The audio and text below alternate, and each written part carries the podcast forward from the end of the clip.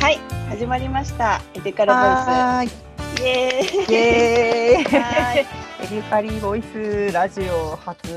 収録ですね。はい。えー、エデカリボイス第1回ご視聴いただきありがとうございます。えっ、と、こちらエデカリとは、恋人豆によって2020年7月からスタートとしたデンマークの経験を起点に親目線で日本の教育を考えようと始めたビイベント、まあ、営みで、まあ、こちらは、えーこのボイスでは、えーイベントでは話せなかった話や考えていきたいことをざっくばらんに話していく不定期更新のラジオになります。はい、はいよろしくお願いしまよろしす。くお願いします。いやーね、本当たくさん話したいことがありすぎて、イベントをまずね、先月7月やりましたけど、多分は言えなかったことの方がまだまだ多いですよね。い、ねえ、多かったですね。あとやっぱり初めてのオンラインイベントってところで、ちょっとね、あのいろいろ反省点もたくさんあったんですけど。いやーそうですね。あの、ね。配信のホスト側とあとプレゼンター側とあといろいろなね質問を取りまとめたりとかそういうのを全部はい。一人でやるの一人っていうかそのね主催者側でやるのって初めてのことだったんで本当いろいろね、はい。聞いてくださった方とかにもいろいろご迷惑をおかけした回だったかなとは思うんですけどまあそれとね同時にいろいろ得るものもたくさんありましたね。はい、そうですね。まあ、詳しい話は後ほどということで、はい、あの、こちらのラジオは、まあ、20分程度、今日はまず第1回ということで自己紹介を中心に話していければなというふうに思います。はいじゃあ早速自己紹介をまず最初に、小襟さんからお願いできますかはい。えっ、と私はですね、コエリというハンドルネームをもうかれこれ10年以上使ってるんですけども、えっ、と岡田恵里子と申します。えっ、とですね、もともと私本当遠い昔の大学時代にですね、情報デザインっていうのを専攻していて、まあその後ですね、あのカメラなどの精密機器で有名なキャノンっていうところで、まあ、本当カメラですとか、ビデオカメラですとか、あとはプロジェクターとかかかもかな、えー、となどの精密機器ですとか、写真関連のアプリなんかの、まあ、デザインリサーチから UI デザイン、UX デザインなんか結構部長を3つほど、えー、と転々としながら、なんだかんだ14年ほど勤めてたんですけれども、まあ、そこで、まあ、いろんなデザインの業務に携わった後に、まあ、いろいろあのやっぱ物のデザインだけじゃなくて、まあ、ことですね、こととか場所とか、まあ、いろんなその製品とかサービスを作るところの場作りをなんかどうやったらうまくできるんだろうってところに、なんかあの注意注意があ移っていってあのうん。興味が移っていってで 2018年だから一昨年ですね。一昨年から、えー、といろんな人が参加して、まあ、一つのものを作れるそういう参加型デザインっていう手法に注目しまして、まあ、参加型デザインでとか、最近だと競争とかいう話もよく聞くと思うんですけど、まあ、あとは広く言うとサービスのデザインサービスデザインなんかの知見を深めようと思って改めてあの大学の、まあ、母校の函館未来大学の方の博士後期課程の方に進学をしたんですね。で、まあ、進学と同時にちょっとキャノンの方は退社してしまったんですけども、えー、と今は、えー、と主に出張撮影マッチングサービスのアワーフォトさんの方でサービスデザイナーのお仕事を関わったりですとか、まあ、あとはいろんなデザインとか、まあ、写真に関連した、まあ、他の業務委託ですとか執筆ですとかあとはイベントの企画またたまに講師業なんか最近は行いながら、まあ、研究活動を行っています。結構その私の経歴って結構あちこち飛んでてですねたまに結構人に説明するときに、あのー大変だなっていうか分かってもらいにくいことが結構あるんですけど 最近ようやくその点と点がようやくつながり始めてきたかなっていう感じですね。わかります、わかります。で、まあ、その大学生に戻った流れでその交換留学っていう制度を利用して、まあ、去年の9月からですね半年ほどデンマークの IT University、まあ、ITU と呼ばれているところに、まあ、同じくその参加型デザインとか共創とか北欧って結構そういう先進分野なんですね。まあ、それの現地の調査を兼ねて、まあ、本当当時5歳の娘を一緒に連れてですねね、子連れ留学ですよ、皆さん。はい、そうなんですよね。まあ、そういった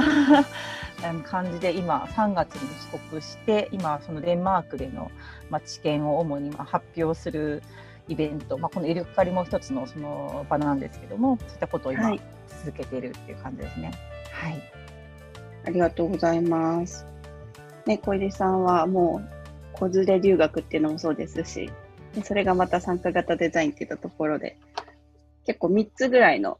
なんか主な分野に分かれてなんか研究されてるんですよね。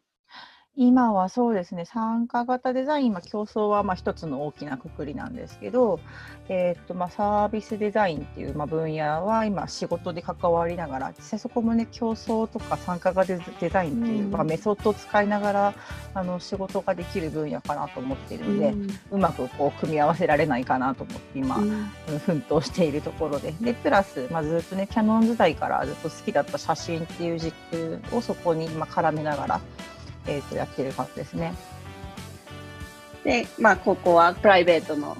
経験などとか、まあ、親っていう当事者。そうですね。で、実際、そのやっぱ研究とも、あの、切り離せない部分ではあると思うんですけど、うん、えーと、参加型デザインのやっぱ研究のその現場とかいろいろ見ていくと教育っていうところがすごい切り離せないなっていうのをすごく、うん、あの感じるところでで実際に、ね、私も、まあ、子供がいて子供と一緒にデンマーク行くのでその子供に対するその接し方先生方のところとかやっぱすごい差を感じることがあって、まあ、どっちがいい悪いとかじゃなくてどっちもいいことも悪いこともあると思うんですけど、まあ、そういったところから、はい、なんでしょうねそのいろんな人が参加する時の対話姿勢だったりがやっぱ育まれていくんだなっていうのを本当に目の当たりにしたので、まあ、その辺をまあちょっとこのねエデュカリでは研究とはちょっと離れたその親視点っていう自分のプライベートのところも入れながらなんかいろいろな方とディスカッションしてなんか考えを深めていけたり、はい、まあね本当は将来いろいろプロジェクトとかねつながったらいいなって思いながら、はい、はい、活動を始めた次第です。はい、ありがとうございます。はい、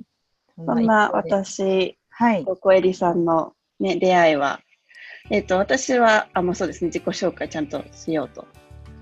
続いて、えー、マメことマセゆりえだったり中丸ゆりえが本名なんですけど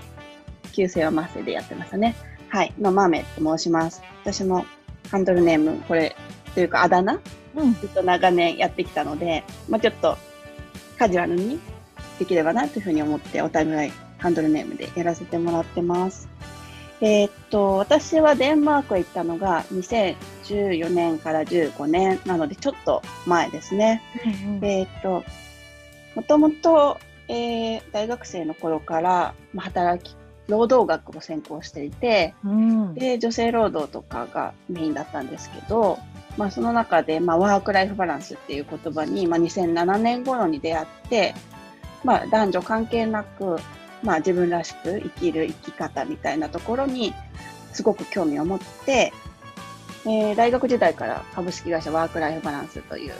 えー、働き方コンサルティングの会社でインターンしたりだとか、まあ、イクメンとかイクボスって言葉を推奨したり、推奨して、まあ、父親、笑っている父親が、まあ、社会を救うというか、そういったミッションでやっている NPO ファザーリングジャパンのメンバーを学生からやってたりだとか、そういう自分らしい生きる働き方っていうのに興味を持って今まで活動してきました。まあ、えっ、と、社会人は普通の商社でマーケティング最初新入社員の時してたんですけど、その2010年の時に、えっと、結婚して、そのパートナーが、えー、同じくけんあメーカーの研究者だったんですけども、あの、なんか、えー、っと、デンマークの CIID っていう Copenhagen Institute of Interactionデザインっていう、うんうん、まあ今、コペンハーゲンになくなっちゃったんですけど。まあでもね、最近ここ2、3年ですごい CIID、日本での知名度がすごくアップしましたよね。はい、いわゆるデザインスクールと呼ばれる学校に、まあ、社会人として留学するっていうのに、まあ、1年、えーと、くっついていったっていうのが私のデンマークの渡航の理由です。なので、もともと働き方とか、まあ、若い話とか興味があったところに、まあ、パートナーの留学でデンマークに行けるってことで、まあ、最初はアメリカが良かったなとか言ってたんですけど。そうなんだ。いや寒いじゃんとか思ってたんですけど。そうだけどまあ運命だなと。すごい私も行けるラッキーみたいな感じで私は行かせてもらいました。で、向こうでえーっと、まあ、それと同時に、ソーシャルベンチャーのスリールという会社に転職しまして、まあ、そのスリールは、えまあ、ライフキャリア教育という、まあ、仕事だけじゃなくて、あの、私生活も含めてちゃんとキャリア考えていこうねっていうことを、まあ、若いうちから、あの、ちゃんと考えていくっていう教育をししていこうということで活動しているソーシャルベンチャーなんですけども、そちらに転職をして、遠隔でデンマークから広報の仕事をしていたました。あとは時差があるので、あの、現地では、もともとそのワーク、スリールがワークライフインターンという、えっと、共働きの家庭に子育て体験をするインターンシップっていうのを学生向けに提供していたので、まあ、そちらでベビーシッターだったりとか子供を見る経験をしてたということもあって、あの、現地のご家庭での子育てっていうのを見たいと思って、えっと、奥さんが日本人で、旦那さんがデンマーク人のご家庭のおお家で2歳と4歳の男の子のベビーシッターをしてました。あとは、えっ、と、まあ、1年しかなかったんですけど、まあ、現地のいろいろな場所だったりとか、人に、まあ、いろいろ視察に行ったり、インタビューとかもさせてもらいました。で、まあ、そこから帰国して、まあ、スリルで働いてたんですけども、出産を機に、もうちょっと、あの、組織の中に入って、働く人の支援をしたいと思って、今はデザイン、えっ、と、制作会社の、デジタル系のデザインの制作会社の、えっ、と、人事をしております。で、まあ、5年間、特に何も、あのデンマークで得た経験だったりとか見てきたこと、考えたことっていうのは、本当に今の私の価値観を大きく変えた経験になったので、まあ、大きく変えたっていうか、まあ、日本でもできそうだなと思ったりとか、理想の、あの、私が理想としている社会が実際問題、実際あったんだな、みたいな。で、うん。なんか、できるじゃんっていうふうに思ったところが、結構大きな経験だったんですけど、なんか、まあ、そういったことも全然発信せず、勝手に自分だけで なんか楽しんでやってたところを、あのーもっと発信したいなと思ってたところに、まあ、小エさんと、まあ、出会ってで、なかなかね、女性でそういったことを、子供もいてっていうところやってる方、いなかったんですけど、まあ、すごい意気投合して、今回教育みたいなところで、イベントをやる、やらせていただくっていうことに至ったっていう感じですね。はい、そうなんですね。はい実際ね、本当私も豆さんと知り合ったのが、えーっと私はデンマークに行くのを決めるもう全然2年ぐらい前だったのかな、うんの確かデザイン留学イベントですよね。そうですねそれこ。そね、なそう豆さんの旦那さんとかもいらっしゃったイベントだったんですけど、そうです、主催者側です、私自身、そうですね、私自身はその時はあのとりあえず留学はしたいけれど子供も連れて行きたい。そんなことできるのかなっていうなんかこうんかなんか自分のイメージはまだ固まってないんだけどできるのかどうかっていうのを確かめに、なんかいろんな人に情報を聞いてた時だったんですよね。うん。でその時にまあ本当豆さんに出会ってで実際にあの留学するそのまでの過程ですとか、まあ、その研究内容については相談できる方がたくさん意外にたくさんいたんですけどはい。あの子供を連れてって大丈夫かとかうん実際その母子留学みたいなことをしたことがあるのかとか実際そのはい現地で子供ってどう過ごしたらいいんだみたいなことを相談できる人が本当にいなくって。でまあ、豆さんはね当そのその時もう日本に帰ってきてましたけど、まあ、デンマークでは、ね、ベビーシッターしてたよとか、まあ、結構そういうあの声を上げれば事がね、うんうん、そうですね。声を上げればそういう系だってくれる人、うん、そうたくさんいるよみたいなはい話をしてくださって、私がデンマークに交換留学で行きそうなんだけどぐらいの時からもうすでに豆さんに問い合わせて、ちょっとデンマークでの話もちょっと聞かせてくれませんかみたいなはい。ので。確か当時ね、妊娠中でしたよね。なんか無理やりちょっとお願いして、確かご飯食べさせてもらった記憶があります。はい。いや、じぶっちゃけあの時だけですよね、リアルで会ってるのって。そうですよね。だからそのあれかデザイン留学 イベントの時と、その私が無理やり誘ったご飯2回しかリアルで会ってないですね。そうですよね。うわあ不思議。不思議。確かにそうですね。オンラインではねもうめちゃめちゃ会ってますけどね。はい。実際なんかもう私は「で行けますよ」って言ってくださいみたいな感じでやってて、で本当にでも行くとは結構ね2年後とかだったんであ本当に行くんだみたいなやっと行くんだすごいみたいな感じでで実際なんか行った先で発信してるのになんかすごいたくさんコメントをつけてそうですねなんかフェイスブックで私が私が結構不手部署で全然アップしないんですけどたまにアップすると結構豆さんがいつもコメントしてくれてあこれはね絶対帰国したらなんか一緒にやりたいなってすごい思ってました。ね、やりましょうって言ってましたよね。ねだから本当でも実現してあのねこうやってしかもラジオもね、やりましょうって言ってきてたの、豆さんからなので、私一人だったら絶対こんなのをやるなんて思いもつかなかったんで、すごく嬉しいです。私もです。そう、やっぱね、もやもやしてたのが、やっぱコロナっていうのもあって、そのオンラインで、誰かとなんかもっと語りたいみたいな、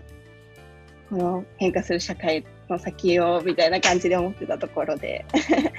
すごい、そういった熱い思いみたいなの一緒に話してくれる方がいたので、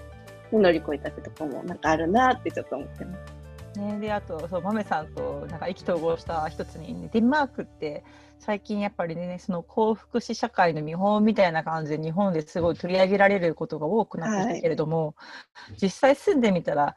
なんかちょっと違くない？みたいなね そう。いうところも結構あったよねみたいな感じで盛り上がって。だからやっぱ日本にいるといいところしか見えないけどなんか日本の方がねいいところもたくさんあるからそこはちゃんと、ね、冷静な視点でいろいろなんか対比したりとかディスカッションできたりできるといいのにねって話してましたよね。ねやっぱイベントになると集客しなきゃいけないとかだからいいとこばっかりなんか書いたり喋ったりとか。発表したりとかになっちゃいますけど、うんうん、ね。このラジオではちょっとリアルな話とか 多めで。行きたいですね。行きたいですね、まあ、そんな感じでちょっとあれかな、はい、イントロダクションが長くな長くなっちゃいましたが、ね、いや、はい、もうね15分経っちゃいましたね。マジですか？じゃあえー、っと、はい、次は。団体名の意味ははまた次にします？じゃあそうですね。エデュカリって名付けた意味。これはメインはね結構私の思いが強いんですけど、はい、じゃあ次回ちょっとこれについて話そうかな。話しましょう。はい。じゃあ、まあ、大会の振り返りは、はい、先ほどちょっと冒頭に話しましたけど、はい、ね、たくさんの方に参加していただいて、そうなんです。ありがたかったですね。本当無名のね私たち2人のイベントにどれくらいの人が参加してくれるのかなと思ったんですけど、うん、意外や意外結構30名近い方が参加してくださいましたよね。うん、はい。私もなんか知り合いとかだけじゃなくてその先のね、うん、知ってくださった方とか本当にデンマークとか日本の教育について考えたいみたいな方がね、事前アンケートで多かったなって印象ですよね。そうですね。まあそういう意味ではちょっとディスカッションねするところまでちょっと時間が足りなくて持っていけなかったのと、あとあれかな個人的な反省点としては多分子連れで留学したいっていう方が意外にアンケートとかでもいらっしゃったから、はい、子連れ留学で大変だったこととか例えば子連れ留学あの子供側の視点の話とかもうちょっとできたらよかったかなと思ったんですけど、はい、まあ、そういうのもねちょっとこちらで話すかまたもしかしたらイベントでやるかわかんないですけど、はい、掘り下げていけたらなと思ってます。なんかね補活の話デンマークでの補活の話をしてくださいましたけど、ね、デンマーク、ね、日本から行く場合の補活はもうね、ピザを取るからね、もうでもうすごい長いですからね。そうなんですよね。しかも補活とそう情報を現地の方にもいろいろ聞くじゃないですか。うん、なんかやっぱ地方分権が進んでるせいもあって、もう住んでる地域によって全然プロセスが違うんですよね。だから今回その保育園入れるのに実際現地で子育てされてる方とかにもいろいろお話事前に伺ってたんですけど、はい、実際そのその方の聞いた話通りには全くいかなかったですね。うんだから日本とそこも一緒なんですね。そうですね。だから実際そのまあその心づもりはできたんですよ。だからいろいろお話聞くことで、あと例えばこういうなんか結局保育園と幼稚園って日本だと分かれてるけど、はい、デンマークはそうじゃないよとかそういう基礎的な情報は得られたんですけど、はいまあ、あとはそのあれですねその行政のサイトで全部載ってるよみたいなはい。全部載ってるのもね結局全部英語だからもう探すのすごい大変なんですけど。はい。まあでもそれも結局ね地域ごとによって違うんで結局はやっぱ自分でやっぱ全部動かないと探せないっていうのはまあ、うんね、当時は本当死にそうなぐらい大変でしたでしたけどねえ、もうすいごい、それが伝わりました。乗り越え資たら。やりきったぞーって感じですね。だから本当何でもできる気がしますこれからはこちら留学を考えてる方、ぜひ、すごい参考になると思うので、で資料は公開してるので、そうですぜねひ、はい 見てみてください。うんなんかそのうちこちら留学する時の持ち物リストとかそういうのもなんか公開していきたいです。そうですね、もう、ね、こう今のね、時代、それがね、ちょっとね、いつ海外に行けるかとかね。。本でも本当ギリギリ。リでよかったですね。確かに、でも本当そういう意味では3月に帰国して、私が帰国する1週間前にそれこそ送別会してもらったんですけど、うん。送別会してもらった送っ送ってくれた側の人が私が帰国した翌週には強制帰国とかになっちゃったりとか。うん。なんかね、そういう意味ではいろんな、ね、ご縁と本当海に助けられたデンマーク留学だったんですけど、まあ、だからこそね、なんか私が得た経験って自分一人で持ってるの本当もったいないというか、うん申し訳ないのでなんかどんどんどんどん本当こうなんかね公開していかなきゃなって気持ちでいます。そうしましょう、していきましょう。う んはい。じゃあ、この流れで第2回の告知させていただきます。はい、そうですね。で、まあ、前回のね、第1回目のイベントは、私と豆さんの、まあ、はいそのデンマークでの経験を主にお伝えさせていただくイベントだったんですけれども、まあ、次、もう今週ですね、今週のはい。8月22日の土曜日ですね、土曜日の夕方4時から1時間半で、まあ、デンマーク現地でもう本当長年暮らしていらっしゃる方。で実際こう子育ても現地でされている方を、まあ、ゲストにお呼びして、えーとはデンマークの教育の話ですとか、うん。で実際私はギリギリ経験できなかったんですけれどもコロナで自粛中のデンマークでも、まあ、教育対応結構スムーズに進んでたっていう話をあの伺ってたので、まあ、その話なんかをね実際リアルに伺えたらなと思ってるんですね。まあ、その辺からね、で実際私とか豆さんとかはね日本で自粛中の子どもの対応とかリアルで体験してるはずなので、うんまあ、その辺のね対応とか比較とかしながらいろいろディスカッションできたらなって思っているのとであと一人パパさんもねゲストで呼んでるんですけど、はい。この方あの大関さんはですね私と同様で家族連れであのデンマークに今留学中の方なんですけどうんこのコロナ自粛中も日本とデンマークをあのビザの関係で 行き来されたりとかして多分、結構大変な経験されていると思うんですよね。で実際あの私はコペンハーゲン住まいだったんですけど大関さんオーフスなのでうんまたコペンハーゲンとはまた違った多分子育てね、の,、第二の都市。うん、の話とかがね聞けるんじゃないかなと思っていろいろお聞きできたらと思ってます。はい。大関さんあれですねあのカオスパイロットそう留学中なのでだからここですでになんとエルカリにはあれですね CIID に留学したあのね旦那さんの,、はいさんとカオスパイロットに留学した大関さんの話が聞けるっていう、すごいなんとも濃いイベントですすでに。あと小林さんは ITU ですよね。そうですね。多分そうい。つか旦那もゲストに来てもらいましあーあーぜひぜひぜひ。た。でもなんかあんまり結構多国籍の学校だったんで、うんうんデンマークっていうよりかはなんかもう多国籍って感じの結構生活は。いやでも実際そうですね。私もデンマーク滞在して知ったんですけど、多分 CIID とカウスパイロットで多分世界的にというか多分日本でなのかな。日本ではすごい知名度ありますけど、デンマークではあのー唯一の私立うん。スクールなんですよね。あの公立の学校ばっかりなんで、多分私立のデザインスクールで多分唯一なのかな、二つなんですよね。専門学校なんですよね。うんだからおそらく結構ビジネス的なそういう、うんあの広報戦略とかもすごい強くって結構うん世界的にも知名度があるのかなと個人的には感じました。確かに、はいそうですね。うん、いや、面白いと思う。ビジネスモデル面白いと思います。うん。そう、そんなわけで、現地の、あの、で子育てするパパ、ママ